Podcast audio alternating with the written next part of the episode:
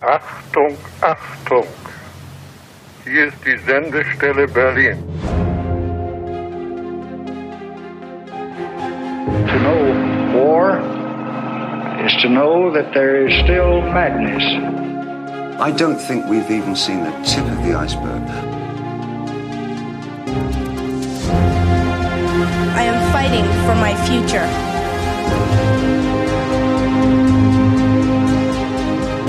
We are fortunate to be alive at this moment in history. Nun, diese Geschichten sind ungefähr 20 Jahre zurück. Warum soll man denn nicht die Wahrheit sagen? Langzeitläufer. 120 Jahre in 120 Folgen. Hallo und herzlich willkommen zu einer Sonderfolge von Langzeitläufer. Heute wird es ausnahmsweise mal nicht, so wie sonst, um ein Jahr der Geschichte des 20. Jahrhunderts gehen, sondern gleich um zwei Jahrzehnte. Die 20er und die 30er mit Fokus auf den Film. FilmliebhaberInnen, die schon ein bisschen länger zuhören, haben nämlich sicher schon gemerkt, dass das Filmgeschehen bei Langzeitläufer bisher nur ab und zu ausführlicher besprochen wurde. Das wollte ich ändern, weil mir mit jeder Folge klarer geworden ist, wie sehr das 20. Jahrhundert und der Film eigentlich zusammengehören. Beides unabhängig voneinander zu erzählen, würde nicht mal im Ansatz eine stimmige Geschichte ergeben. Ja, und deshalb habe ich einen Ausflug zur Filmuni Konrad Wolf in Potsdam-Babelsberg gemacht, um mit einer echten Expertin über die Zeit des Übergangs vom Stummfilm zum Tonfilm zu sprechen. Frau Professor Dr. Ursula von Keitz ist Professorin für Filmforschung und Filmbildung an der Filmuni und hat sich ihr Leben lang mit dem Film befasst sowohl forschend als auch schreibend. Und die Filmbranche selbst kennt sie dabei auch ganz praktisch und von innen durch ihre langjährige Mitarbeit bei verschiedenen Filmproduktionen. Zusätzlich zu ihrer Lehrtätigkeit an der Filmuni war sie bis vor zweieinhalb Jahren auch wissenschaftliche Direktorin des Filmmuseums Potsdam. Hier hat sie auch verschiedene Ausstellungen kuratiert, wie auch vorher schon als Chefkuratorin und stellvertretende Direktorin des Deutschen Filminstituts in Frankfurt am Main. Professuren hatte sie außerdem an den Unis Bonn und Konstanz und war Senior Fellow am Max-Planck-Institut für Bildungsforschung in Berlin. Sie war auch sieben Jahre lang Co-Leiterin des DFG-Langzeitprojekts zur Geschichte des dokumentarischen Films in Deutschland von 1945 bis 2005 und hat diverse Publikationen über Ästhetik, Geschichte und zur Theorie des Films verfasst. Einige der sehr interessanten und wichtigen Themen ihrer Arbeiten waren unter anderem der Erfahrungsraum Kino oder auch mediale Transformation des Holocaust. Neben all dem ist sie auch Herausgeberin der Buchreihe Kadrage beim Verlag Wandenhoek und Ruprecht, unter der Texte zu verschiedenen Schwerpunktthemen rund um den Film veröffentlicht werden, etwa zum Kinobesuch im lokalen Kontext oder zu Prostituierten im italienischen Film. Das Interview mit Frau von Keitz fand Mitte Oktober im schönen bepflanzten Atrium der Filmuni statt.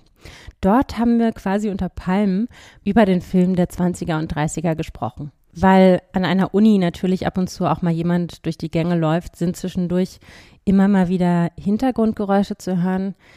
Lasst euch davon hoffentlich nicht stören und freut euch auf ein spannendes Gespräch mit einer Frau, die den Großteil ihres Lebens dem Film gewidmet hat. Ich habe dabei viel gelernt und ich glaube, nicht nur Filmnerds werden dabei auf ihre Kosten kommen. Aber hört selbst. Frau von Keitz, vielen Dank, dass Sie sich Zeit für dieses Gespräch nehmen. Ich freue mich.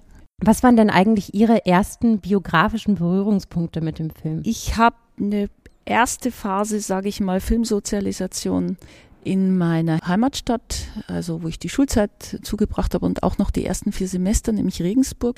Reiner Zufall, dass ähm, praktisch in unmittelbarer Sprungweite unseres Gymnasiums das Filmstudio am Ostentor sich befand. Mhm. Das wurde ab, ja, ich würde schon sagen, so 14., 15. Lebensjahr so ein bisschen zweite Heimat, wenn man so will. Erstens deshalb, weil das Filmstudio tatsächlich, also als, als reguläres Programmkino, auch eine Nachmittagsvorstellung für Jugendliche im Programm hatte. Und ich weiß auch noch, mein erster Film, den ich da drin gesehen habe, war ein äh, Feature-Length Zeichentrickfilm von den Beatles, Yellow Submarine. Das weiß ich noch, da war ich zwölf. Und bin tatsächlich mit einem Klassenfreund da reingegangen und war begeistert, ähm, mal auch was anderes sehen zu können, weil natürlich gab es auch weitere Kinos und es ist nicht mein erster Film natürlich mhm. gewesen, den ich im Kino gesehen habe, aber es war doch was Besonderes, weil wir dieses Kino, das glaube ich seit 72 dort beheimatet war, an diesem Ort, tatsächlich ähm, wie so in Besitz genommen haben. Also ich erinnere ganz, ganz starke Abende natürlich dann auch später, wo man dann so in die 18 Uhr, wahlweise 20 Uhr Schiene dann langsam rüberrutscht.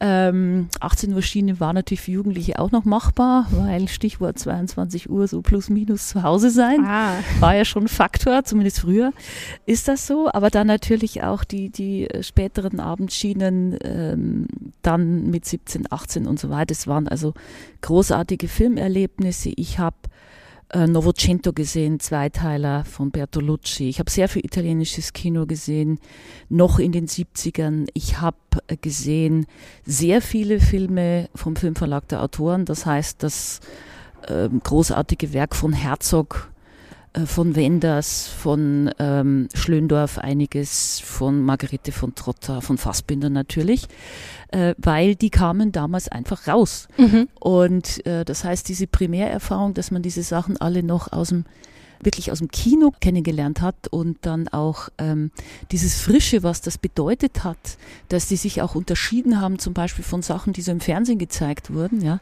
das war für uns schon was Besonderes.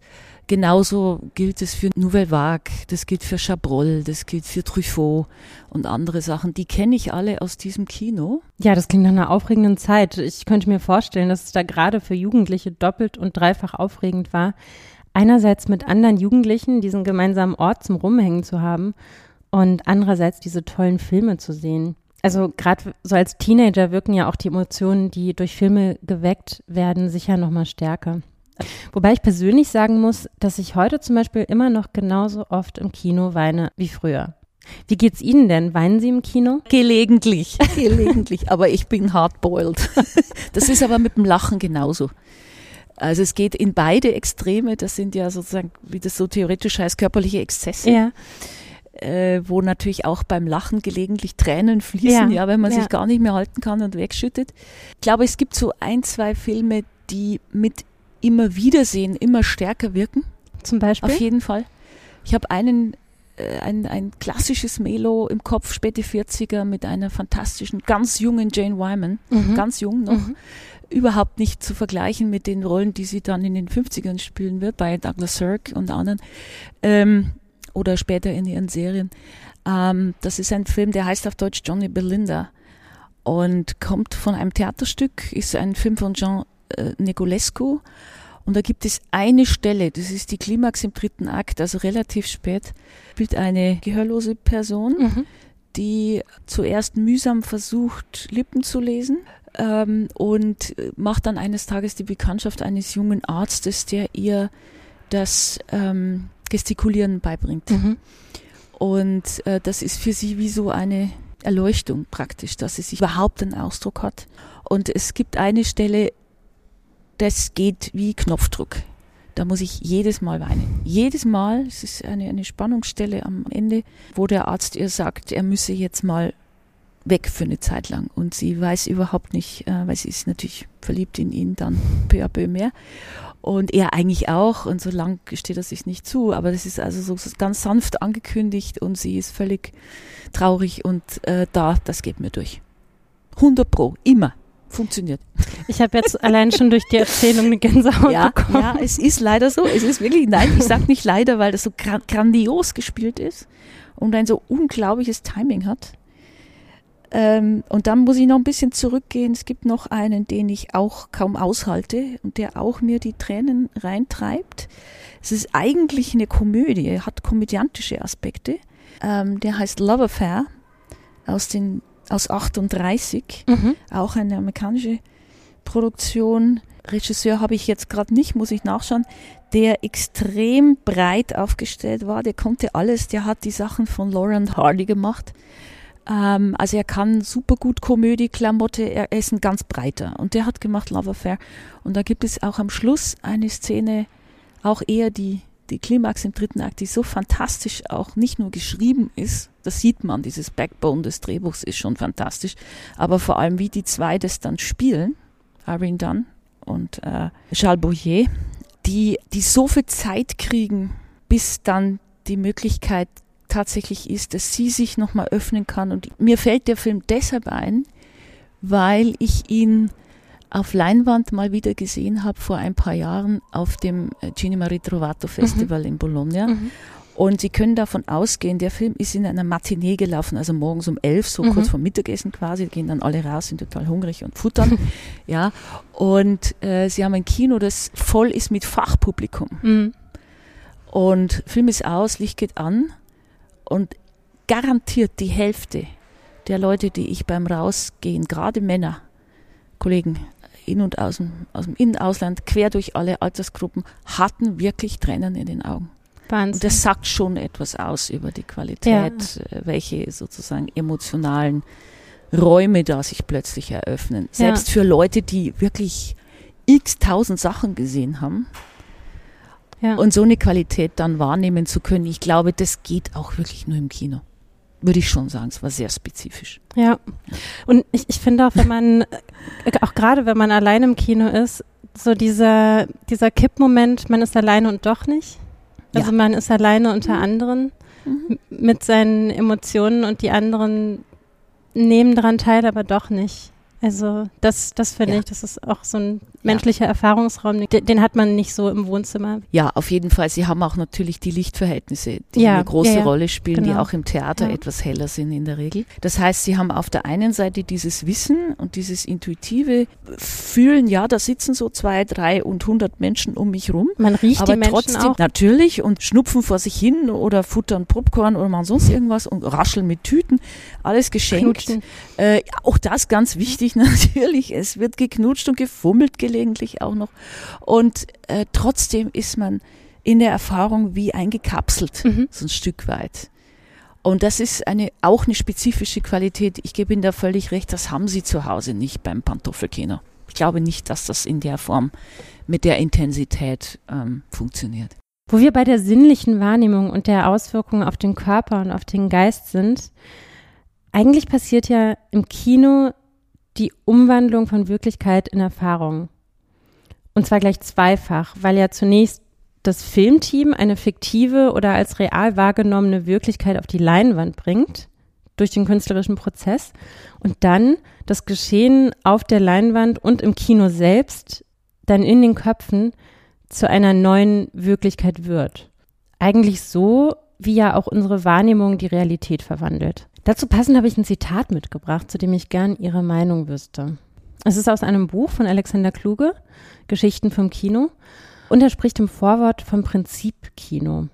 Und, Zitat, ich halte dieses Kino für unsterblich und für älter als die Filmkunst. Es beruht darauf, dass wir etwas, das uns innerlich bewegt, einander öffentlich mitteilen. Auch wenn die Kinoprojektoren einmal nicht mehr rattern, wird es, das glaube ich fest, etwas geben, das wie Kino funktioniert. Kann ich sehr unterstreichen, weil ich glaube, das Wesentliche ist, jetzt mal auch unabhängig vom Kino gesprochen, ja, das grundsätzliche Vermögen des Menschen zu imaginieren. Mhm. Das heißt, äh, ich glaube nicht nur kluge, sondern äh, es gibt eine ganze Menge filmaffine und vor allem auch Filmpraktikerinnen, filmaffine Menschen, die das betont haben, dass man Kino im Kopf macht. Mhm. Ähm, Mann und Frau Kino im Kopf machen. Ähm, ich würde es vielleicht gerne mal so tatsächlich auch mit einem Beispiel aus der Lehrpraxis vielleicht verbinden, um zu vermitteln, dass dieses Kino im Kopf eben auch ohne, sage ich mal, Equipment funktionieren kann. Das ist eine sogenannte visuelle Auflösungsübung, die geht so. Mm, ich arbeite mit ein, zwei Drehbuchseiten, beliebig. Mhm. Meistens arbeite ich aber mit einem Stück aus einem besonders schräg geschriebenen Film, das ist nämlich Sunrise von Murnau, Drehbuch mhm. von Karl Mayer mhm. von 1926. Äh, da erkläre ich, was visuelle Auflösung ist, also finde die Einstellungsgrößen, finde so ein bisschen das Timing, ähm, finde eine Vorstellung, wo wird geschnitten, wird überhaupt geschnitten, was kann ich als Plansequenz machen, wie ist die Perspektive der Kamera jeweils, was brauche ich überhaupt alles. Also im Grunde genommen, das, was so ein Regiassi in der Pre-Production so ungefähr tut. Mhm. Das kann man gut machen, wird auch immer gut angenommen und dann sage ich, okay, ich gebe euch jetzt mal den Text, lest euch das mal erst in Ruhe durch. Meistens lasse ich es auch laut lesen, mhm. damit, ähm, und das ist die erste Übung, ähm, für die Teilnehmenden sowas wie ein Bild im Kopf entsteht. Was seht ihr da gerade, wenn mhm. da drei Ausrufezeichen und ein Wort nur mhm. steht mhm. und ein Fra oder ein Fragezeichen? Und ich sage dann, okay, die Hausaufgabe ist bis zur nächsten Sitzung, schreibt mir eine visuelle Auflösung. Ja, also wo schneide ich, wo muss ein Cut, gemacht werden? Wo ist ein Cut-in, wo ist ein Cut-out? Wo muss die Perspektive der Kamera sich umsetzen? Brauchen wir eine 180-Grad-Regel? Ja, nein. Warum, wenn die gebrochen wird, braucht es eine Legitimation? Und so weiter und so weiter und so weiter. Das ist für mich ein, ein, ein schönes Beispiel für eine Visualisierungsübung, die dann wirklich auf dem Papier ist. Und die Leute äh, können sozusagen simulieren, wenn ich eine Kamera hätte, aber sie haben keine wie müsste das für mich ausschauen? Und das schreiben Sie hin. Mhm. Und dann lesen Sie sich das wechselseitig in der nächsten Sitzung vor. Mhm. Funktioniert super und ist in der Regel sehr, sehr unterschiedlich, was ich auch toll finde. Mhm. Also wie viel unterschiedliches Kino dann aus diesem Kino im Kopf rauskommen kann. Das kennt man ja auch vom Lesen. Mhm. Also wenn zehn mhm. verschiedene mhm. Personen das gleiche mhm. Buch gelesen haben, gibt es mhm. wahrscheinlich auch zehn verschiedene Filme, die im Kopf entstanden ja. sind. Bewegen wir uns mal wieder zu den physischen Leinwänden der 30er Jahre.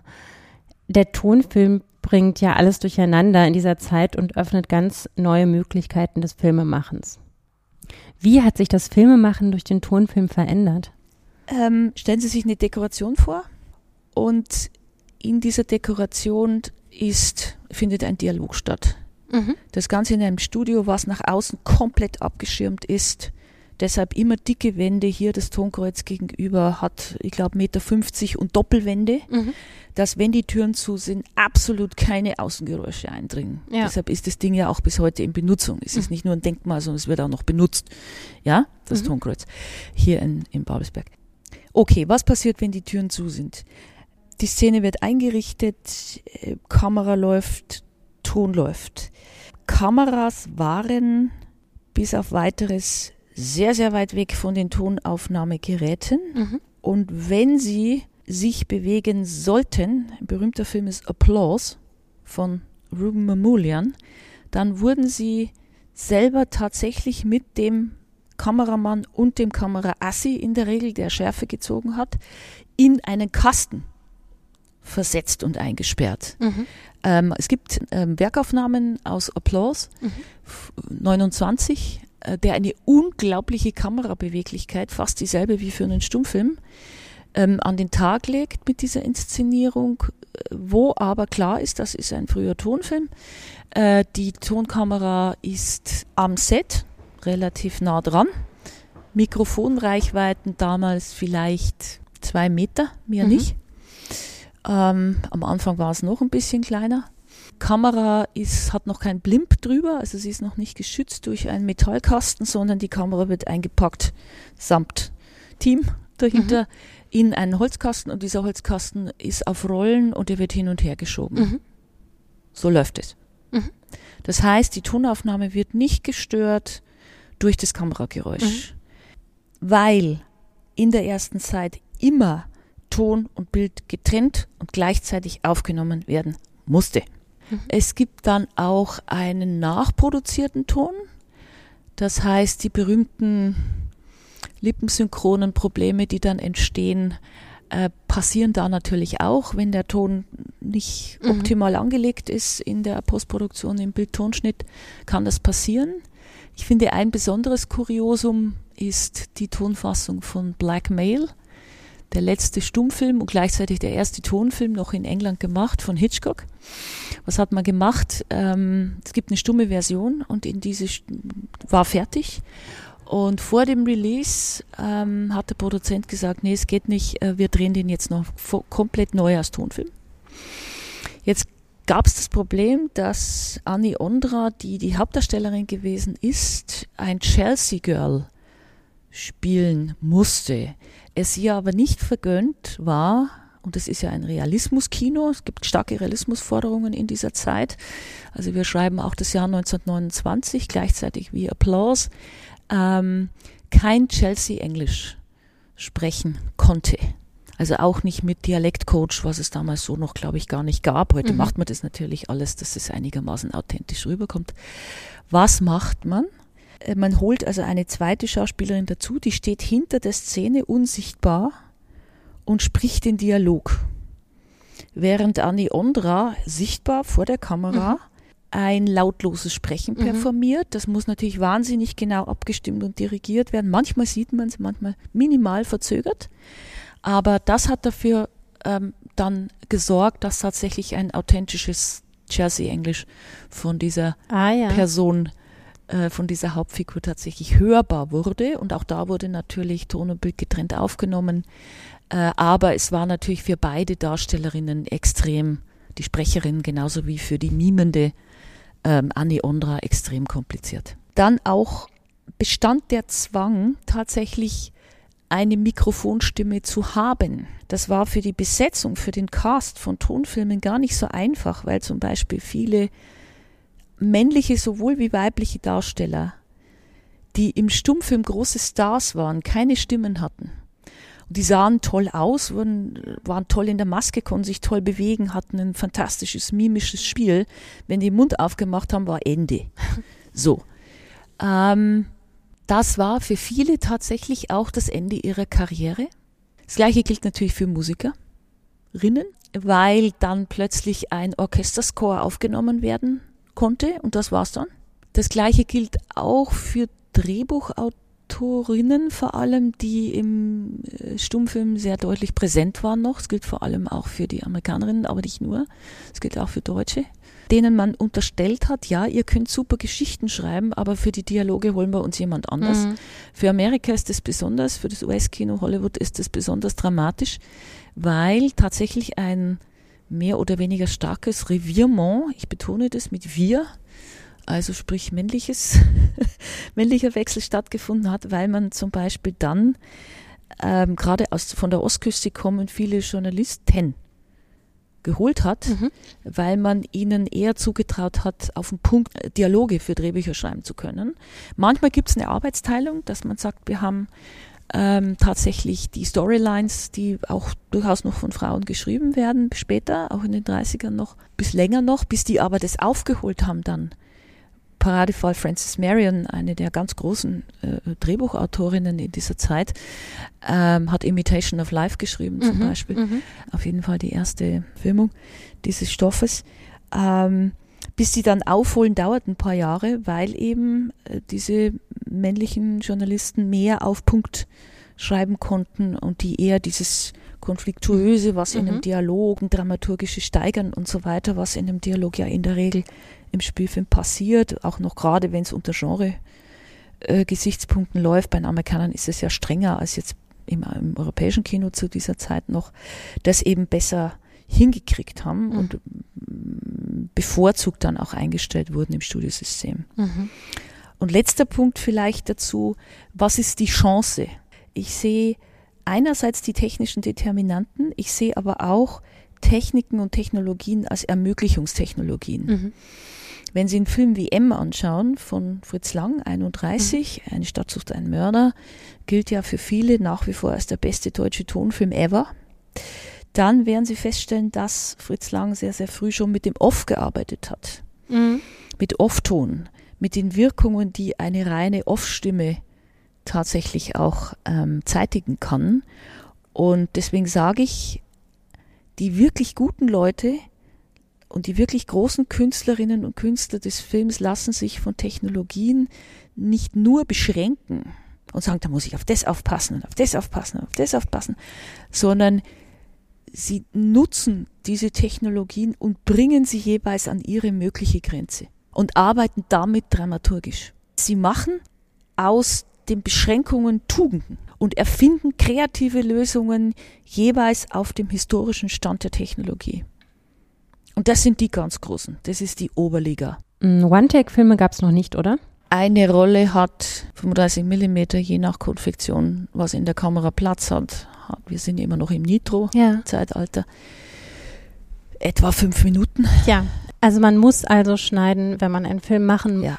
möchte. Ja. Liegt womöglich der Grund dafür, dass die 20er und 30er heute noch als Orientierungspunkt für die Montagekunst gelten, vielleicht auch ausgerechnet in den Zwängen der Zeit? Gibt Ihnen, gebe Ihnen völlig recht. Ich glaube auch dieses, ähm, das ist nun wirklich ein Zwang, Produktionszwang zum ökonomischen Arbeiten, dass ich jetzt nicht unendlich, ähm, sage ich mal, Filmrollen zur Verfügung Ja. habe, dass ich äh, relativ zügig arbeite, dass ich möglichst gut vorbereitet ans Set gehe, möglichst gut vorbereitete Leute habe, dass ich nicht von einer Einstellung zehn Takes brauche, sondern vielleicht nur fünf und so weiter und dass ich auch relativ schnell entscheiden kann, der gefällt mir eigentlich am besten. Also ich nehme mal den zweiten und den fünften als den Kopierer, den gucke ich mir abends an äh, in der Sichtung ähm, und habe vielleicht dann, und das ist schon eine mittlere Katastrophe, muss ich einen Nachdreh machen, ja oder nein, weil das Licht nicht gestimmt hat, was kann ich da rausholen? Oder auch noch ein schönes, schönes Beispiel, die Cutter sind ja, Cutterinnen sind ja deshalb so wichtig, weil sie auch eine Szene mal retten können. Man auch nicht das vergessen, stimmt ne? auch, ja. Also durchs Nachschneiden, durchs Feinjustieren auf dem Schneidetisch, gerade auch beim Stummfilm noch, aber auch beim Tonfilm war ja noch vieles rettbar, was man erstmal nicht so toll fand. Und da entstehen ja, das darf man nicht nur beim Dokumentarfilm, sondern vor allem eben auch noch beim Spielfilm, entstehen ja auch noch gute Ideen Ja, durch die Postprodu in der Postproduktion, wenn es gerade das eine oder andere so ein bisschen, hm, na, kriege ich da den Anschluss sauber oder muss ich nicht zwei, drei Frames noch weghacken und schaut es nicht besser aus, wenn es ein bisschen kürzer wird oder so, ja, solche Und- Sachen. Und wichtige Protagonisten des Films dieser Zeit oder überhaupt des Films haben ja sogar die Montage als das Wichtigste am Ja. Film betrachtet. Also Ja. natürlich Eisenstein, Ja. auch Abel Gance, dessen Film La Roue zumindest für Cocteau der große Wendepunkt im Kino war. Er hat gesagt, so La Roue von Abel Gance war das, was Picasso für die Malerei war. Also es gibt eine Zeit davor und eine Zeit danach. Ist was dran. Ähm, ich habe ihn jetzt mal vor anderthalb Jahren, glaube ich, war das, in der neuen Restaurierung gesehen. Mit zwei Pausen ähm, im Konzerthaus Berlin Mhm. mit Live-Musik. Ich kannte vorher auch aus einer Bologna-Vorstellung die Drei-Stunden-Version, die gekürzte, oder dreieinhalb. Äh, das ist jetzt auch so etwa zehn Jahre her oder so. Es ist eine körperliche Anstrengung. Ich glaube aber, dass er diese Länge aus zwei Gründen gebraucht hat. Das eine ist, es gibt unglaublich spektakuläre Aufnahmen. Das ist wirklich so. Das ist, das, das ist eine Kinematografie, die phänomenal ästhetisch, von der ästhetischen Arbeit her ist, äh, die dieses Sujet auf eine sehr eigene Weise präsentiert. Das ist wirklich bestes Autorenkino Hm. vom Allerfeinsten. Mm, Ich glaube aber, der Grund für diese Länge, die jetzt wieder Gott sei Dank da ist, hat sehr lang gedauert, das so hinzukriegen, ähm, hat mit dem grundsätzlichen Unternehmen des Sujets zu tun. Vielleicht für alle, die den Film nicht gesehen haben.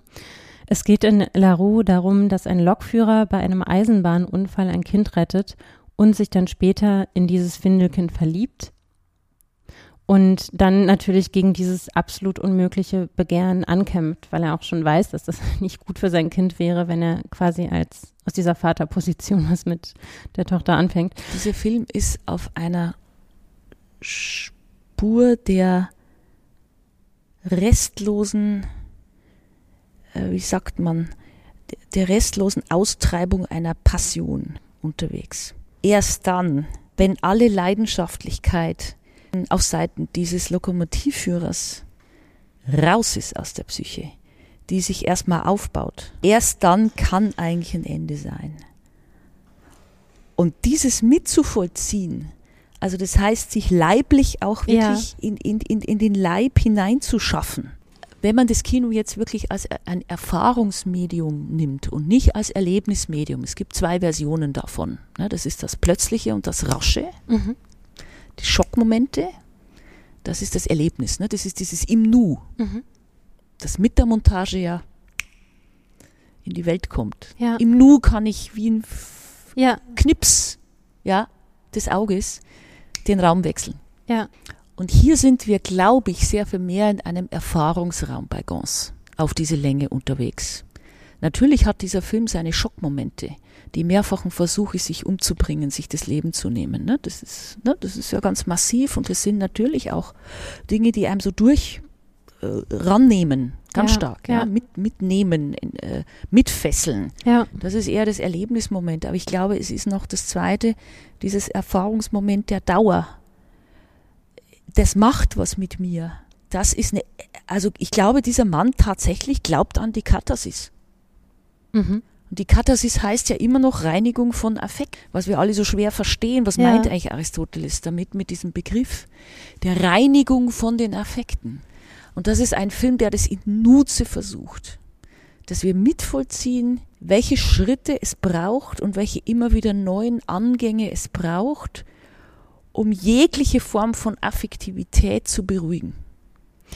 Einer Affektivität, die nicht sein darf. Genau. Das braucht dann für den Zuschauer tatsächlich dann auch seine fünf Stunden, wenn man den am Stück anschaut. Ja. Was ja nebenbei bemerkt gar nicht möglich ist. In der historischen Vorführtechnik ist es ja so, dass die Rolle einzeln vorgeführt wird und dann gibt's Päuschen, je nach Akt. Es wird Generalpause gemacht im Orchester, dann wird das äh, nochmal neu ja. sozusagen in Gang gesetzt. Und dann gibt's sozusagen das nächste Stück. Was Gans ja auch probiert, sind eben auch so Rückblenden Ja. und eigentlich eben nicht nur dieses Blinzeln und dann ist man woanders, sondern Ja. auch Blinzeln und man ist in, in einer Erinnerung, man ist in Mhm. einer anderen Zeit, Mhm. auch des eigenen Innern. Mhm. Also wir schichten ja so Mhm. im rilkischen Sinne immer mehr Ringe Ja. auf unsere Erfahrung. Ja. Und das ist ja dann eigentlich eben durch diese Montage so ein Hin- und Herhüpfen zwischen diesen Erinnerungsschichten. Auch das, ja. Ich finde das wirklich genial, so diese Idee der auch vielleicht teilweise schmerzhaften Ja. Austreibung der Leidenschaft und Ja. das, das Verfolgen dieser Austreibung eigentlich durch die verschiedenen Ebenen des Inneren. Das ist dann Ja. eigentlich so eine Reise, die aber auch nicht nur individualistisch ist, sondern Ja. was Urmenschliches hat. Absolut. Ich glaube auch Flashbacks oder Erinnerungssequenzen sind ja eine wesentliche Neuerung auch in den 20er Jahren. Und je nachdem, wie man das ausreizt, dieses Moment von Erinnerungsformen verschiedener Art, äh, die manchmal ja auch mit, was weiß ich, Überblendungen dargestellt, also äh, sich Genau, einleiten ja. oder wie lang dauern die, gibt es Zwischenbilder wieder in die Gegenwart und der Mensch erinnert sich dann wieder und so weiter oder wie sind die verteilt. Das ist ja eine Frage der Dramaturgie und vor allem, was bewirken die, Ja. ähm, die, die Erinnerungsstücke und wie sind sie gestaltet? Sind sie als Flashes gemacht, äh, die dann direkt aufs Verhalten sich auswirken? Denken Sie an Traumata und solche Sachen, die Ja, dann ja, weiß. genau. Ähm, aber ich glaube, das spielt alles eine große Rolle. Man darf aber auch eins nicht vergessen. Das Kino kann ja auch ohne wirkliche Zeitmanipulation durch Zeitraffer oder Zeit, Zeitlupe, sogenannte Zeitlupe, ganz anders noch mit Zeiterfahrung manipulativ umgehen. Das ist alles eine Frage von Zeitökonomie. Ja. Wie kann das gehen? Und deswegen braucht natürlich auch so, wir waren ja bei Gons, reine Filmzeit, fünf Stunden mit Ja, den Pausen, ja. dann sieben in unserem Fall jetzt, äh, je nach Aufführungsmodalität, ja kürzer oder länger. Ich glaube, das ist tatsächlich äh, diese Spur, in die dieser Film, in der dieser Film unterwegs ist. Ja.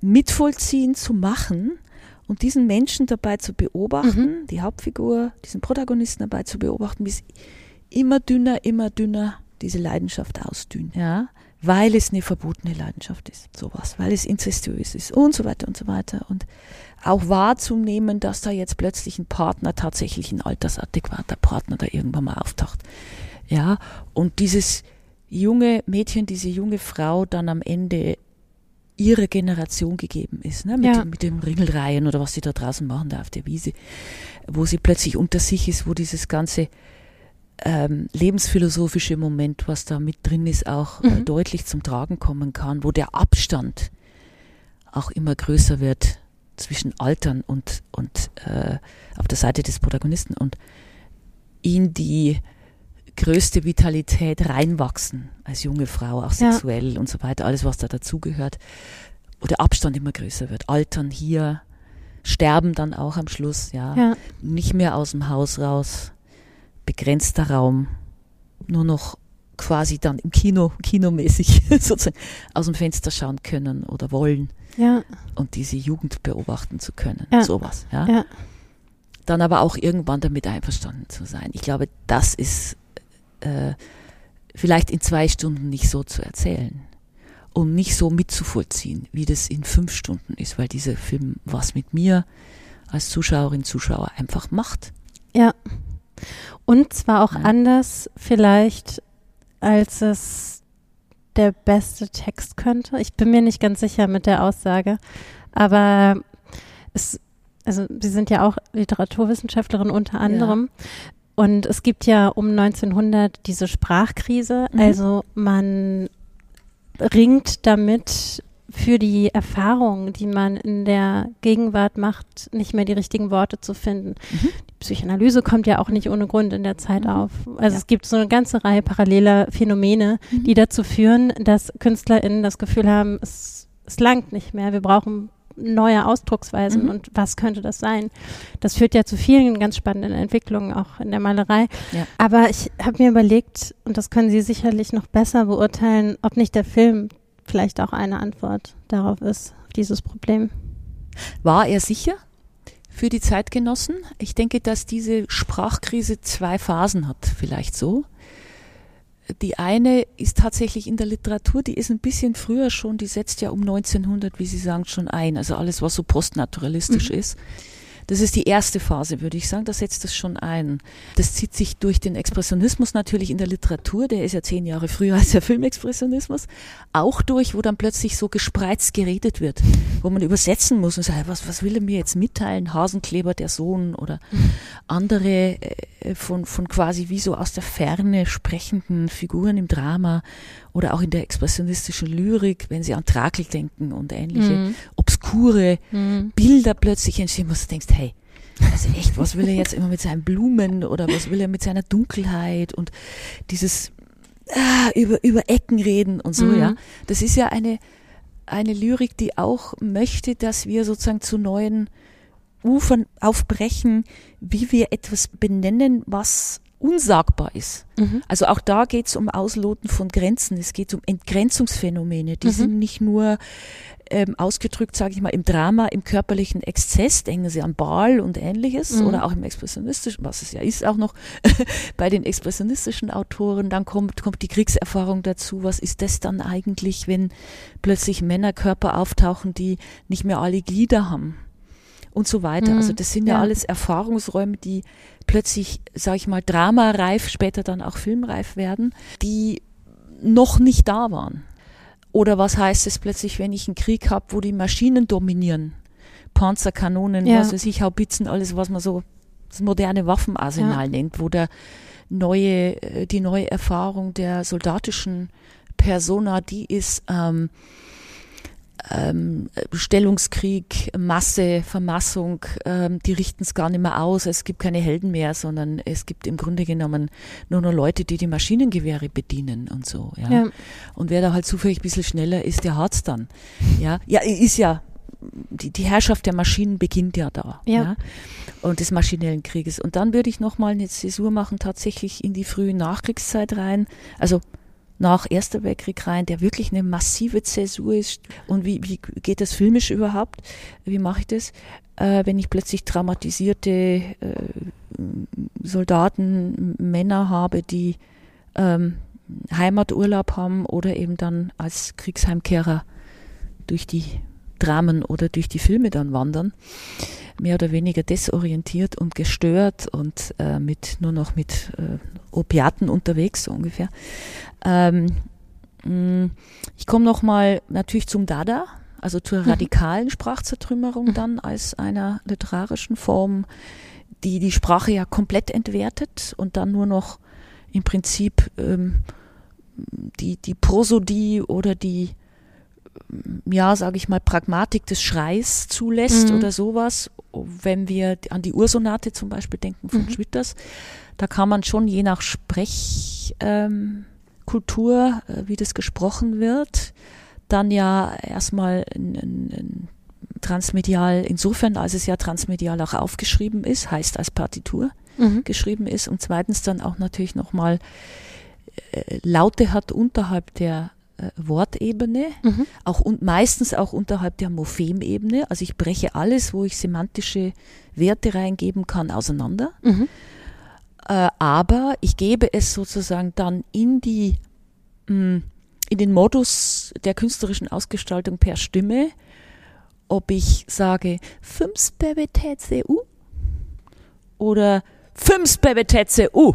Mhm. Ja, das heißt, ich gebe die Semantik, wenn es überhaupt noch eine hat, in den Modus des Sprechens, in den Modus des Performierens und sage, aha, das muss gar nicht geschrien werden, sondern ich kann mir auch eine Situation dazu plötzlich vorstellen. Und das ist dann wirklich ähm, äh, Situation im Kopf. Ich sage nicht Kino im Kopf, aber Situation mhm. im Kopf, wo ich eine Lautfolge habe, die null Sinn gibt. Null. Ähm, aber die den Aspekt der Äußerung als Gestus ausgestalten kann. Wenn man jetzt auf den Stummfilm geht, ähm, da fällt mir dann immer auch Ballasch ein, äh, Bela Ballasch im sichtbaren Menschen, wichtige Essaysammlung von 1924. Äh, da kommt eine Sprachkritik nochmal ganz anders rein, als sie um 1900, würde ich sagen, ähm, in die Literatur vorher reingekommen ist. Er sagt nämlich, dass sich mit, der, mit dem Ersten Weltkrieg ja jegliche Nationalsprache, die für Propagandazwecke, und zwar von allen Kriegsparteien, missbraucht wurde, eigentlich ähm, erledigt hat, weil sie eben so leicht ähm, einsetzbar ist für Militärdoktrinen, für äh, Propagandarede und so weiter. Es ging also darum, dass die Sprache gewissermaßen auch verdorben war für ja. die Kunst, ja. weil sie in anderen Lebensbereichen so manipulativ eingesetzt wurde. Mhm. Es geht also um eine Sprachpragmatik, die ähm, im Prinzip Sprache verseucht hat und dieser, diese Idee zu sagen, das Bild, das Antlitz, die Mimik, die Gestik, der sich bewegende Körper im Stummfilm ist das, was eigentlich das vom Menschlichen übrig ist. Mhm. Und das, wie gesagt, dieses, äh, dieses Versprechen, woran geglaubt wurde, dass das fotografische Bild und dann auch das Filmbild ähm, und die Filmsequenz äh, etwas, was es wieder zu erlernen gilt, erstens, also das mimisch-gestische Dekodieren auf Seiten der Machenden, genauso wie auf Seiten der Rezipierenden, das wieder zu entdecken und dann natürlich auch eine gefeierte Humanitas, mhm. also da in Feinheiten zu kommen des Ausdrucks, äh, um eben zum nicht nur zum zur Verständigung, sondern natürlich auch zu einem dann hoffentlich länger andauernden Frieden zwischen den Menschen beizutragen und Geschichten zu erzählen, genau mit diesen Mitteln. Und äh, nebenbei bemerkt ja auch für die Zuschauerschaft gedacht, genau hinsehen zu lernen. Also das Ohr erstmal an den Score abzutreten, der mhm. ja im Zuschauerraum gespielt wird, sei es Einzelinstrument, sei es Orchester, kleines Orchester und so weiter, aber sich sozusagen eine neue Augensensibilität anzueignen. Das ist eigentlich das Versprechen dieser, sage ich mal, euphorischen, des euphorischen Begrüßens des Stummfilms und der neuen Reflexion auf seine Mittel die dann die 20er Jahre bringen. Also die Sprache ist das, was uns trennt und die Sinnlichkeit ist das, was uns allen gemein ist. Mhm. Kommen wir mal zu den Genres des Jahres 1930. Mhm. Ich habe hier eine unvollständige Liste von Filmen aus dem Jahr 1930. Es ist ja. wahnsinnig viel. Ja, klar. und ich trotzdem noch, ja. ja, also ich genau, ich habe hier vier äh, A4 Seiten Schriftgröße 11 und äh, die Seiten sind voll. Ja. Ja, und ich ich habe mal versucht Genres rauszuschreiben, mhm. die ich, die ich so gesehen habe oder mhm. eingruppiert habe. Und mhm. zwar ist da natürlich der Unterhaltungsfilm, der, wie Sie auch schon gesagt haben, der kommerzielle Unterhaltungsfilm. Würde ich auch nochmal unterscheiden in so romantisches Drama ja. und diese Slapstick-Geschichten. Ja. Ähm, wobei das natürlich ja auch sehr gut passieren kann. Also siehe äh, Chaplin und Keaton, was ich auch gar nicht mehr Slapstick nennen würde, sondern nochmal so eine verfeinerte mhm. Form davon vielleicht. Mhm. Aber ja, auf jeden Fall mhm. das. Dann Kriegsfilme. Ja. Natürlich würde ich auch eigentlich gerne noch stundenlang mit Ihnen auch über dieses ganze Thema im Westen nichts Neues sprechen, mhm. was ja jetzt auch mhm. nochmal gerade, ne? Ja, die äh, deutsche Einreichung für die Academy Awards auch. Auf jeden Fall Kriegsfilme sind ein Thema mhm, und natürlich. natürlich. auch die Darstellung des Krieges. Also in die Vorstellung von im Westen nichts Neues mhm. laufen Nazi-Schlägertrupps rein Ja. und oder verteilen Stinkbomben. Ja, und, und, Mäuse. Goebbels hat Mäuse, weiße Mäuse im, ich glaube, es war die Erstaufführung der deutschen Fassung im, im Theater am Nollendorfplatz. Da gibt es Zeitungsreportagen dazu, Wahnsinn. dass er angeblich ähm, mit, mit SA, die da dran äh, beteiligt war, nicht nur versucht hat, die Leute vom Kinobesuch abzuhalten, also sprich, die haben sich vor dem Eingang da aufgebaut. Also, glaube ich, es wurde nicht jetzt geschlägert, aber so kurz davor, weil die Leute den Film sehen wollten. Im Kino hat er dann versucht, die Vorstellung zu stören, indem er weiße Mäuse hat laufen lassen. Also indem seine, seine Schäfchen, seine Bediensteten äh, weiße Mäuse hat laufen lassen. Ja. ja, Wahnsinnig, schlecht ja. eingesetzte Kreativität. ähm, Mhm. Spannende Geschichte. Ja, das leitet eigentlich auch schon über in noch, auch nochmal in das Thema Historienfilm, also Ludwig Ja. II., König von Bayern, Ja. auch zensiert. Ja, weiß ich, ja. Also so dieses ganze Thema, wie stellen wir politische Verhältnisse dar? Dann natürlich heben wir uns noch ein bisschen auf das Thema Propagandafilm, Mhm. Dokumentarfilm, natürlich auch viel in Bezug auf den proletarischen Film. Und dann natürlich noch die verschiedenen experimentellen und Avantgarde-Bewegungen. Was fällt Ihnen noch ein? Was ich ganz wichtig finde, aber das ist ja selten zu dieser Zeit, es wird tatsächlich sowas wie ein Männermelodrama erfunden. Er hat unmittelbar mit Ersten Weltkrieg tatsächlich auch zu tun. Ähm, ein Heimkehrer-Thema. Äh, Dr. Bessels Verwandlung, für mich der erste, in Deutschland zumindest das erste Männermelodrama, wo eben nicht gestorben wird. Ganz wichtig. Also keine heroische, heroisches Paradigma, was dann ins Tragische geht oder so. Ne? Das gehört zu den Heroen. Die Männer sind ja normalerweise fürs, fürs Heroenkino zuständig. Sondern ganz im Gegenteil, wo ähm, ein Mann, eine, eine männliche Figur, äh, etwas tut und auch mehr oder weniger tun muss, das eigentlich normalerweise Frauen zugeschrieben wird, das dann später im entwickelten Melodrama und im Women's Film in den 30er Jahren äh, fast ausschließlich den Frauen vorbehalten ist, nämlich eine Redisposition seiner Emotionen vorzunehmen hat.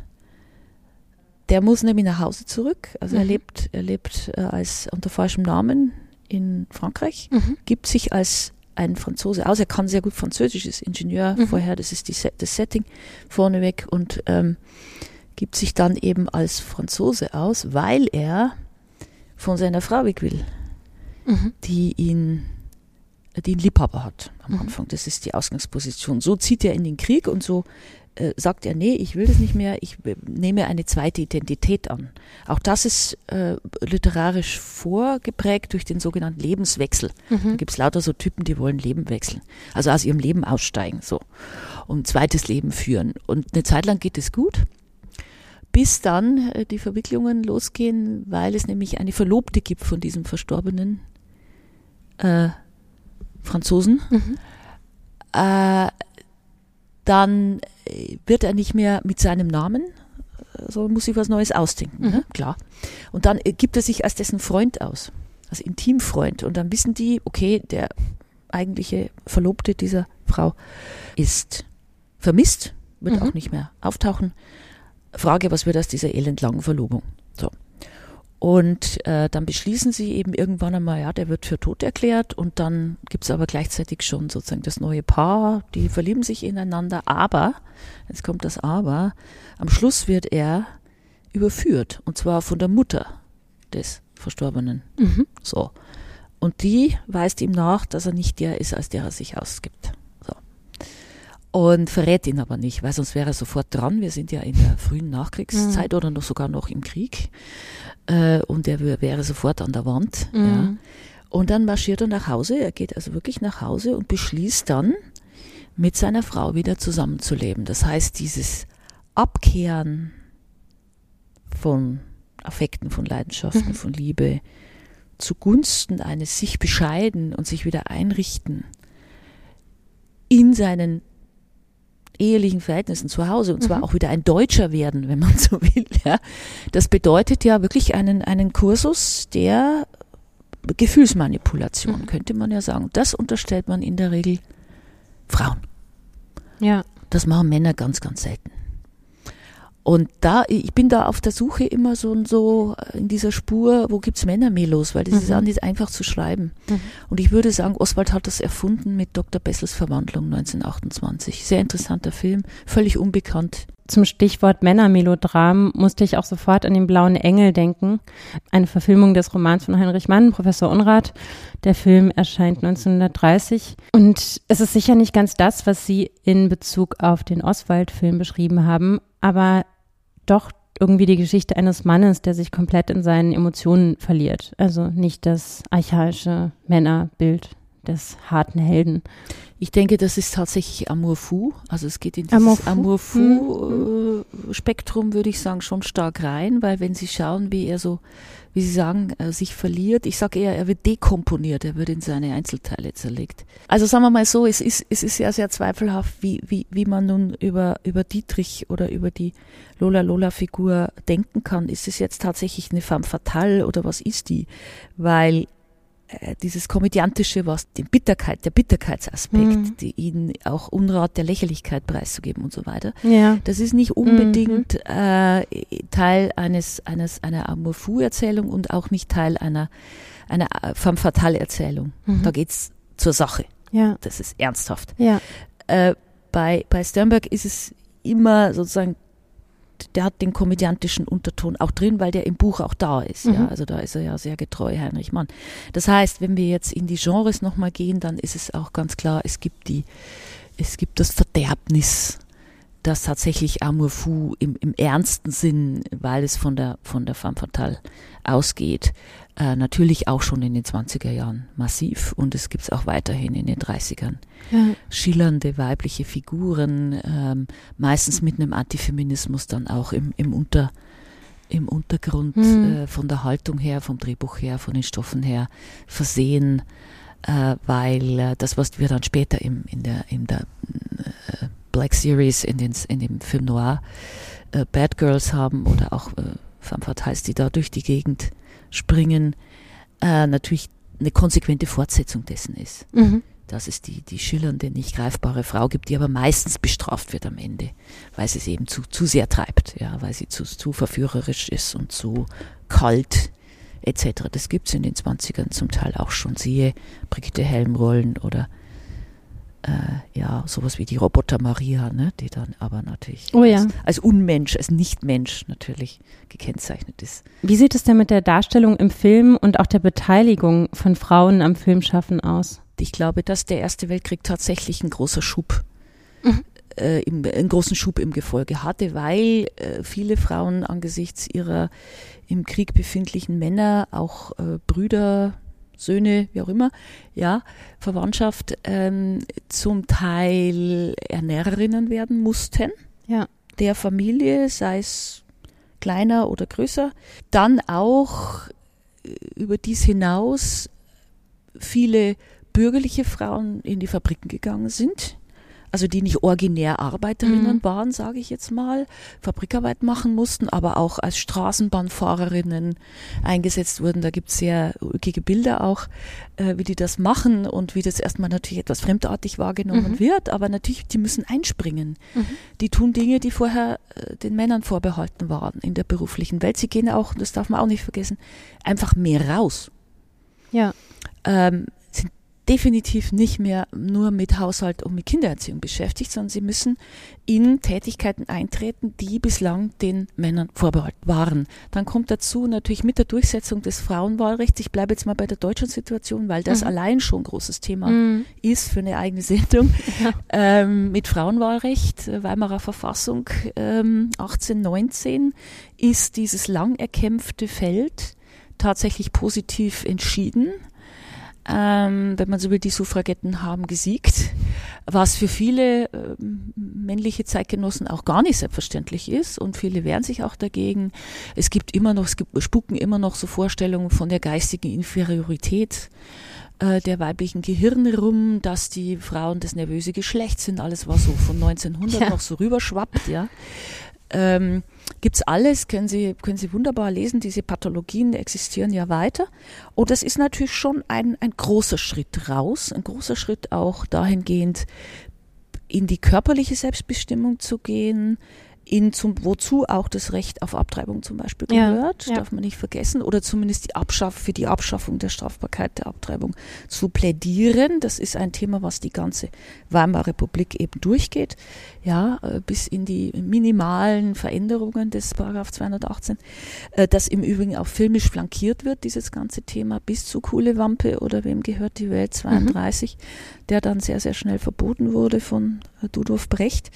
Ähm, dann auch natürlich Selbstbestimmung, ähm, mehr Freiheiten in der Ehe zu haben. Das darf man auch nicht vergessen. Was neu aufkommt, ist tatsächlich auch die äh, fremdgehende Ehefrau. Mhm. Das verbindet sich mit ähm, einem Thema, das zeitgenössisch Frauen im gefährlichen Alter heißt.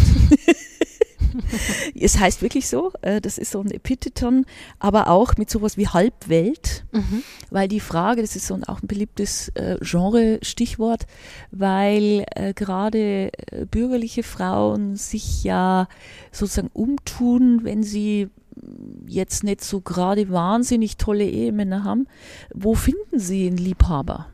Nicht die, über die Tinder. Möglichkeiten gab es damals noch nicht. Äh, man geht auch in der Regel nicht aufs Zeitungsinserat, sondern man geht raus und schaut an Orte, vielleicht mal in der Gastwirtschaft oder vielleicht auch im Kino, ja, ähm, und schaut sich um, wo, wo gibt's Gelegenheiten zum Flirten. Mhm. Der Ehemann, meistens der bürgerliche Ehemann, sitzt den ganzen Tag im Büro oder hat eine Fabrik zu leiten oder irgendwie ist, ist Ministerialrat vom Beruf und das sind so typische Sujets, ja, äh, von sogenannten Frauen auf Abwägen. Auch Mhm. das ist äh, stilprägend oder eben auch ähm, sogar titelprägend geworden. Es gibt einen Film von Papst von 28, der heißt Abwege mit Brigitte Helm, wo es genau darum geht, ist, kommt die Frau, äh, die weibliche Fig Hauptfigur, kommt die jetzt wieder zurück? Was passiert mit dieser mit dieser Ehebruchssituation? Wie sieht's aus mit Scheidung? Ist das thematisierbar überhaupt? Unter welchen Bedingungen findet das statt? Gibt's Kinder? Ja, nein. Äh, was passiert mit denen und so weiter? Es geht also sehr, sehr tief in, in Ehekultur, in Ehe ähm, Gewalt, in eheliche Gewalt. Äh, ist dann zum Beispiel eine Berechtigung auch da zu sagen, nee, ich mag jetzt nicht mehr. Mhm. Ähm, ich gehe mal neue Wege, ich will aus dieser Ehe raus. Also das sind so typische Mhm. Themen, die dann auch neu ins Weimarer Kino reingehen. Mhm. Ähm, das Gleiche gilt aber auch, und das ist nicht zu verachten, ähm, wo wir wahrscheinlich immer noch zu wenig wissen, ähm, der Fokus, wenn der Fokus geht auf die junge Frau, die junge, dann auch berufstätige Frau, aber nicht nur diese. Ähm, was heißt es, wenn zum Beispiel Bildungsmoratorien kommen? Das heißt, wenn die jungen Frauen äh, die eine gute Schule besucht haben, die Abitur haben, Reifeprüfung abgelegt haben, sich dann für ein Studium entscheiden, äh, dieses äh, sogenannte Bildungsmoratorium auch für sich reklamieren und Mhm. dann eben zum Beispiel die Liebe dazwischen kommt. So, was passiert dann? Studieren die fertig? Äh, biegen die sofort dann ein Mhm. in eine eheliche Beziehung, tun die heiraten oder läuft sozusagen die Liebschaft so nebenher?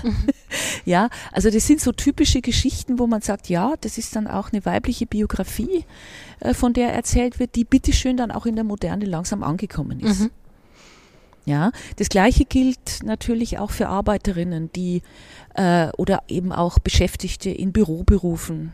Bleib jetzt mal bei, bei äh, Frauenfiguren, die dann zum Beispiel sich sexueller Belästigung erwehren müssen.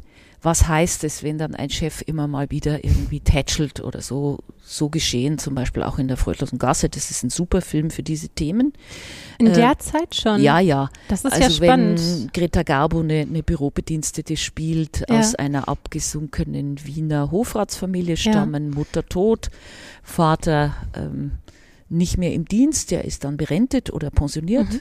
Ähm, in dem Fall war Hofrat, wie gesagt, was passiert dann? Mhm. wenn dann so eine Wirtschaftskrise kommt, wenn die Familie verarmt, ähm, die Tochter arbeiten muss, in dem Fall gespielt von Greta Garbo. Und was passiert dann, wenn die eben sich das nicht gefallen lässt? Schmeißt er sie raus, ja oder nein? Weil da, damals gibt es keine Frauenbeauftragten oder äh, Gleichstellungsbeauftragte oder äh, Personalrätinnen, Ja. die mal sagen, Moment, Chef, halt mal deine Hände im Zaum. Wehrt sie sich denn? Ja. Also ja, sie wehrt sich. Sie wehrt sich. Äh, sie, sie lässt sich das nicht bieten. Aha. Ich glaube, sie muss dann auch tatsächlich raus. Soweit ich weiß, entlässt sie der Chef, äh, weil sie sich das nicht gefallen lässt. Und dann ist natürlich die Frage, wo lande ich dann? Die, die guten Jobs liegen damals nicht auf der Straße. Wir haben das Wien der Inflation in, in die freudlose Gasse. Ne? Und der ist, der Film ist auch deshalb so spannend, weil er vier, mindestens vier, nee, fünf sogar, praktisch weibliche Figuren im Zentrum hat, mhm. äh, nach Klassen sortiert, wenn man so will und äh, dann tatsächlich die Schicksale dieser fünf Figuren verfolgt. Also im Prinzip ein, eine Art ähm, Zopfmustererzählung, mhm. allerdings nicht auf Serienformat, könnte mhm. man heute wunderbar machen, das denen, sondern tatsächlich gepackt in einen Spielfilm, der ungefähr zwei Stunden dauert, knapp. So in der restaurierten Fassung zumindest. Also ein männlicher Regisseur, ja. der trotzdem ja. sich auf dieses weiblichen ja. Blicks annimmt. Das ist doch bemerkenswert. Oder Absolut. ist das normal? Auch der Drehbuchautor Willi Haas, Filmkritiker vom Beruf, eigentlich ist dann mal über den Styx gesprungen sozusagen und hat äh, sich als Drehbuchautor hier betätigt, hat auch mehrere Sachen geschrieben. Das ist sicherlich sein bekanntestes Drehbuch. Ähm, Finde ich hochspannend, weil äh, diese Gender-Thematik wirklich auf eine sehr, sehr, ich würde schon sagen, sensible und sehr klare Weise in diesem Film rausgeholt ist. Ja.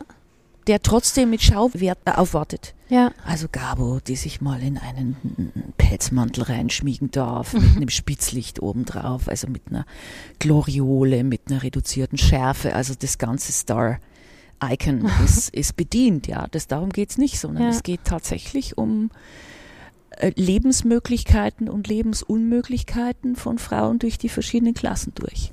Toller Film bis heute. Toll erzählt. Okay, kommen wir mal zum Thema Avantgarde. Ich habe mir tatsächlich am Wochenende auch noch mal das Blut eines Dichters ja. Ne, in Folge von L'Âge d'Or, also das goldene Zeitalter, ja. also Buñuel und, ja. und Cocteau auf einen Abend. Doppelpack, ja. Ja, also ich, ich hatte die Filme auch schon gesehen, aber auch beim Wiedersehen ging es mir wieder so, dass ich nicht mehr wusste, was mhm. richtig und falsch ist. Und ich fand das sehr gut. Ja, ja. Ähm, ich meine schon, dass das surrealistische Kino zumindest, ich weiß nicht, wie es im Surrealismus tatsächlich als literarische Strömung oder in der Malerei, aber ich denke, es wird ähnlich sein. Ich glaube, dass das surrealistische Kino auch bei, bei Dulac oder bleiben wir bei Cocteau für mhm. einen Moment, weil sie das Blut des Dichters gerade angesprochen haben. Genau, also beide 1930, sowohl ja, Lashtar auch, als auch genau, genau, beide. Das Blut des Dichters. Auch Buñuel natürlich. Einer unglaublich befreienden, von der Traumlogik her abgeleiteten Modus folgen. Und dieses äh, Ernstnehmen des Traums als eines Geschehens, das mit allen Regeln von Logik, von mhm. Konsistenz, von Konstanz, von Ordnung Anordnung bricht. Ja. Und das Ganze auch noch im Bild. Ähm, ich glaube, es kommt nicht von ungefähr, dass wenig gesprochen wird. Ich glaube, auch im Blut des Dichters wird ziemlich wenig gesprochen, sondern es ist mehr so eine Schau auch, also im, im wörtlichen ja. Sinne, fordert eine tatsächlich andere Haltung vom Zuschauer, von der Zuschauerin, wie später auch Maya Darren natürlich machen wird, mhm. die Avantgarde der, der 40er ähm, die sich alle, glaube ich, aus dieser gemeinsamen Quelle des Surrealismus mehr oder weniger speisen. Manches dauert ein bisschen länger, bis das dann irgendwo ankommt und manches geht halt kürzer. Du hast ja auch gesagt, es geht darum, das Irrationale realistisch darzustellen. Ja. So in die Richtung, ja, der auch ja. sein ganzes Filmschaffen hindurch versucht, es zu realisieren. Also, genau. wie Sie ja. sagen, die, die Logik des Un Un Unbewussten, die, die Logik des Innenlebens mhm. realistisch mhm. zu behandeln. Ja, ich, ich bin mit dem Realismusbegriff da an der Stelle nicht einverstanden. Ich würde eher reifikatorisch sagen. Warum? Weil sie, äh, auch wenn sie Unmögliches, mhm. denken Sie an die ganze Fantastik, mhm. ja, wenn sie also für den damaligen Realitätsbegriff Unmögliches. Äh, Vampir fliegt ein, verwandelt sich in Wolf wahlweise oder in Fledermaus mhm. und beißt gelegentlich und steckt die anderen an, was ja nichts anderes als ein Drogen, eine Drogenmetapher eigentlich ursprünglich mal ist oder eine Verseuchung oder was immer, mhm. Ansteckung, alles was da dran hängt, äh, Bedrohlichkeit von Krankheiten und so weiter und so weiter, äh, muss ich nicht ausführen. Das heißt also, das, was der Surrealismus da auch sozusagen in der Spur verfolgt, ist ja, ich meine, so kann man das verstehen für einen Moment, sonst täte ich mich schwer mit diesem realistisch. Ähm, Reifizierung, glaube ich, wäre in dem Fall für mich ein Begriff, der ein bisschen klarer für mich ist. Warum? Weil ich ja mit Realien arbeite. Ja. Das heißt, dieser Körper ist da. Der ist vor der Kamera, der hat ein Gewicht, der geht von A nach B, äh, er macht vielleicht nicht so ganz nachvollziehbare Dinge, also nicht im, im Sinne eines äh, intentionalen Handelns, sage ich mal vorsichtig Mhm. formuliert, das ist alles durchgestrichen, was wir so kennen, ja, Mhm. sondern es ist eher ein, ein Charakter, der mit einer Realität, die ihrerseits wirksam ist, konfrontiert ist, der nicht handelt, sondern etwas auf sich zukommen sieht. Mhm. Auch im Sinne der Schau, des Schauens und im Sinne der Passivität. Also passiv nicht im Sinn von leidend, das auch, aber Mhm. nicht nur, sondern passiv im Sinn von nicht tätig in dem Sinne. Ja. Äh, etwas gewärtigen, Schlüsse draus ziehen, die falsch sind und so weiter und so weiter. Also alles hintergehen, was man als aktives Beherrschungsparadigma einer Welt oder ein Verstehensparadigma einer Welt vielleicht begreifen könnte. Begriffliches Denken und so weiter, alles weg. Aber trotzdem, deswegen sage ich reifikatorisch, ich handle ja mit realen Stühlen, wenn ich inszeniere. Die gibt es als Objekte. Es gibt auch Pflanzen, es gibt Wälder, Ja. es gibt Tiere, es gibt Menschen, es gibt alles Mögliche. Aber die sind verwandelt. Und sie werden durch den Film in dem Fall verwandelt. Gehen, auch wenn ich mit ihnen inszeniere. Mhm. Die sitzen genauso wie Sie und ich da.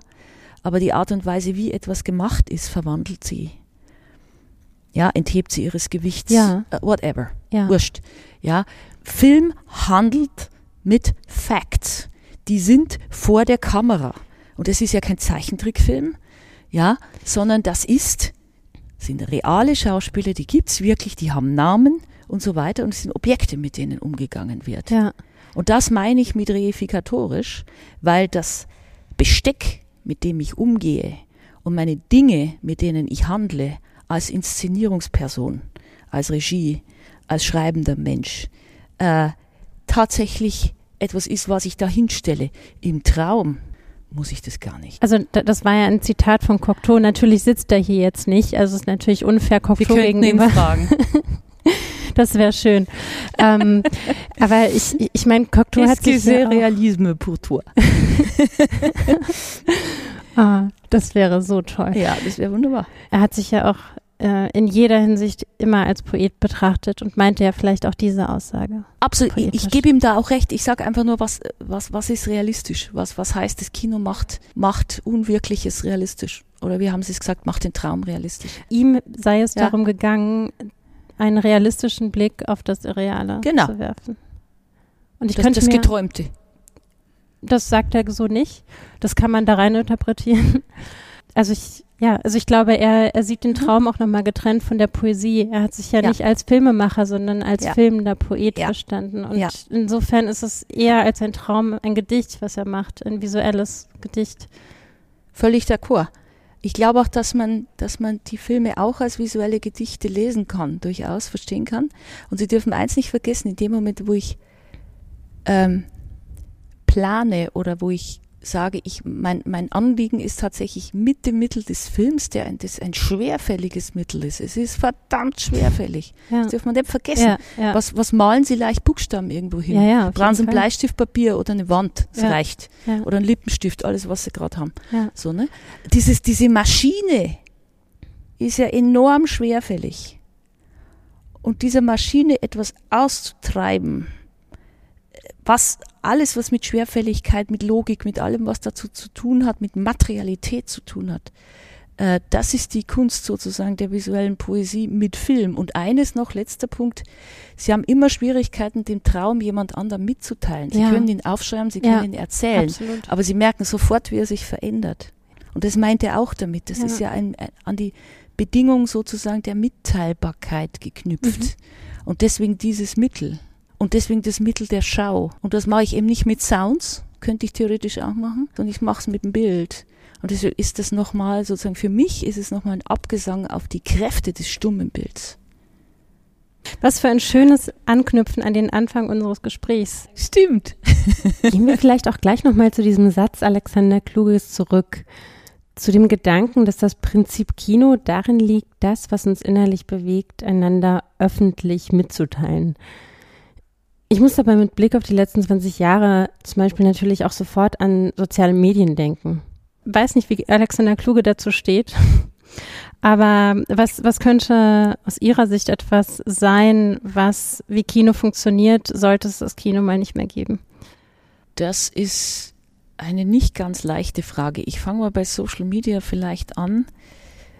Ähm, ich glaube, Kluge hat eins weggelassen. Mhm. Das ist nämlich tatsächlich die Differenz zwischen einem direkten Ausdruck und einer, sage ich mal, ästhetischen Gestaltung, die im Vorfeld, also jetzt, ich sage mal, das wirkliche Kino, was wir sehen, mhm.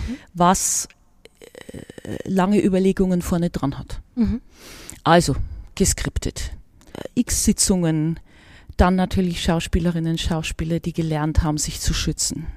Mhm. Das würde ich als eine, erstens mal eine ganz, ganz primäre Differenz mhm. zu den Social Media, zu den autobiografischen Sachen, sage ich mal, die da im weitesten Sinn entstehen. Früher hat man gesagt Video Diary oder solche Formate, ja, YouTube-Kanäle, die dann eingerichtet wurden in den ersten Jahren von YouTube. Das würde ich als die allerwichtigste Differenz sehen. Da würde ich seine Meinung auch hören dazu, gerne. Das andere ist, ähm, wir wissen ja alle, dass äh, Social Media tatsächlich zweischneidig sind, weil auf der einen Seite, wenn der Mediengebrauch jetzt praktischer Art, ich bleibe jetzt mal bei der Produktionsseite, ähm, also alles, was Auto ist ähm, und nicht rezeptiv ist mm, oder nicht nur rezeptiv ist, sondern auch produktiv ist, producermäßig ist, ähm, dann glaube ich, ist hat es nicht primär Auswirkungen aufs Mediale, sondern es hat primär Auswirkungen auf den Alltag. Mhm. Weil ähm, es ist ähnlich wie Tourismus. Ne? Wenn ich sage, ich habe immer die Kamera dabei, dann, ich kenne das auch von mir, ich habe viel fotografiert, ich filme ja. nicht, aber ich habe viel fotografiert und fotografiere auch nach wie vor viel, auch mit einer analogen Kamera, ähm, primär zumindest weil ich da was in der Hand habe. Also ich mag dieses, dieses Gewicht gerne. Ja. Und auch durchschauen und ich habe nicht das störende äh, Sonnenlicht von hinten, was dazu führt, dass ich das Display nicht mehr sehe und so weiter, wie mit dem Handy. Ähm, diese Gefahr, dass man durchs Leben geht, auch vor allem durchs eigene, also nicht nur Urlaub, sondern Alltag, ähm, mit dem Blick auch schon mit so einer Selektivität, was eignet sich denn eigentlich, um es dann hochzustellen? Oder auf den Tourismus bezogen, auf das touristische Beispiel bezogen, was eignet sich, um es in eine Kadrage reinzupressen? Mhm. Ja, also wie schaue ich auf eine Kirche oder wie schaue ich auf einen, einen Fluss, äh, wenn ich unterwegs bin oder wie schaue ich auf meine Miturlaubenden, mhm. äh, ja. wie schaue ich aufs Fahrradfahren und so weiter. Mhm. Ja, ähm, diese, diese Neigung, erstmal die, die Wirklichkeit mit den beiden Augen und den Sinnen, die uns zur Verfügung stehen, den Ohren und dem Fühlen und dem Schmecken und so weiter, was ja eh nicht in Kino übertragbar ist oder auf Instagram oder sonst wohin, ähm, das mal so zu nehmen, wie es ist. Hm. Und ganz in der Präsenz zu sein. Hm. Und ich glaube, das verändert sich, wenn dieses, diese, äh, philosophisch gesprochen Zuhandenheit dieser einfachen medialen Mittel heute in die Tasche passen, ja, ja die ja. immer da ist. Ja. Ähm, ich glaube, dass das so neben sich stehen ein bisschen, wenn man das über Jahre sich so selber ansozialisiert, erzeugen kann. Darin sehe ich eine Gefahr. Das geht ja bis zur Sucht mhm. und, und, anderen Dingen. Mhm. Äh, da, das würde ich aber dann eher Fachleuten überlassen, die dann die pathologischen Phänomene zu behandeln haben. Was man ja mitdenkt, wenn man für die sozialen Medien produziert, ist immer, wie gut kommt es an? Mhm. Ja, ich glaube, es hat wirklich, äh, gebe ich Ihnen völlig recht, ich glaube, es hat mit dem Grad der Bewusstheit zu tun. Klar wird das elegiert und dann ist auch klar, dass wenn das nicht ein Schuss nach hinten oder ein Schuss gegen mich selber in den eigenen Bauch sein soll, dann muss ich Skills entwickeln, wenn ich das über eine Zeit lang betreibe, eine Zeit lang betreibe, wie ich mich schützen kann. Wenn das der Fall ist, ist das okay. Sie meinen jetzt als Social Media Creator ja, oder ja, als Producer, normaler Mensch, mal, ja, der, der das nutzt. Dann ist es okay, mhm. weil dann bin ich Schauspielerin. Ja. Na, dann weiß ich, das ist, das ist etwas, wo ich in ganz bestimmten Punkten nur da bin selber und in anderen Punkten mich völlig draußen. Das interessiert mich gar nicht. Also das heißt, meine Erscheinungsweise ist kontrolliere ich weitgehend selbst. Das braucht Training, das braucht Vorbereitung, das braucht Überlegung, das braucht vielleicht mal ein Skript. Auch vielleicht, ja, ja denken Sie an die Influencerinnen Ja, ja. Ich habe ja viele natürlich. Frauen auch, die das machen, Ja. Mädchen, die das Ja. machen und so weiter. Ähm, junge Frauen, die das machen und so weiter. Äh, das ist komplett unauthentisch. Aber das ist auch okay so. Ja. Das ist auch okay so, weil das ist ein Effekt. Das ist ein Effekt. Ich finde es nur schwierig, wenn es sozusagen ungefiltert ist, wenn diese Überlegungen nicht vorhinein, im Vorhinein stattfinden. Wir haben uns jetzt eine Weile unterhalten und es sind immer noch wahnsinnig viele spannende Themen offen. Also wir müssen auf jeden Fall das nochmal fortsetzen. Und vielleicht nochmal als letzte Frage, was wären denn Ihre Top 3 aus dem Jahr 1930? International sicherlich Marokko Mhm. von Sternberg, der erste amerikanische Film mit Marlene Dietrich, mag ich sehr nach wie vor. Als visuelle Erfahrung natürlich Erde von Doschenko, ganz klar. Ich würde, glaube ich, tatsächlich auf, auf Alraune gehen, Mhm. weil da sehr viel von diesen Obsessionen, die es gibt zu der Zeit, auch Mhm. drin ist. Vielleicht so. Schön. Ein fantastischer Film im Übrigen. Also ich meine, Fantastik. Zweite Verfilmung, die erste ist 28, noch stumm, zweite Verfilmung ist als Ton. Und ich meine, ist der bessere. Mhm. Aber habe ihn auch lang nicht gesehen. Ja. Sehr schwer. Sehr schwer. Abschied. Dann, Soll ich nochmal re soll ich noch mal, soll ich noch mal revidieren? Nein, wir bleiben, Schade, dann ist es Abschied. Sie dürfen auch gerne. Ich müsste mir dann nochmal die Top 5 und dann würde ich nochmal die gucken und dann könnte ich es Ihnen sagen. Okay, dann schauen wir uns das einfach beim nächsten Mal nochmal an. Ja. Und für diesmal danke ich Ihnen sehr. Das war ein sehr spannendes Gespräch. Ich habe viel gelernt. Vielen Dank Ihnen. Ich auch.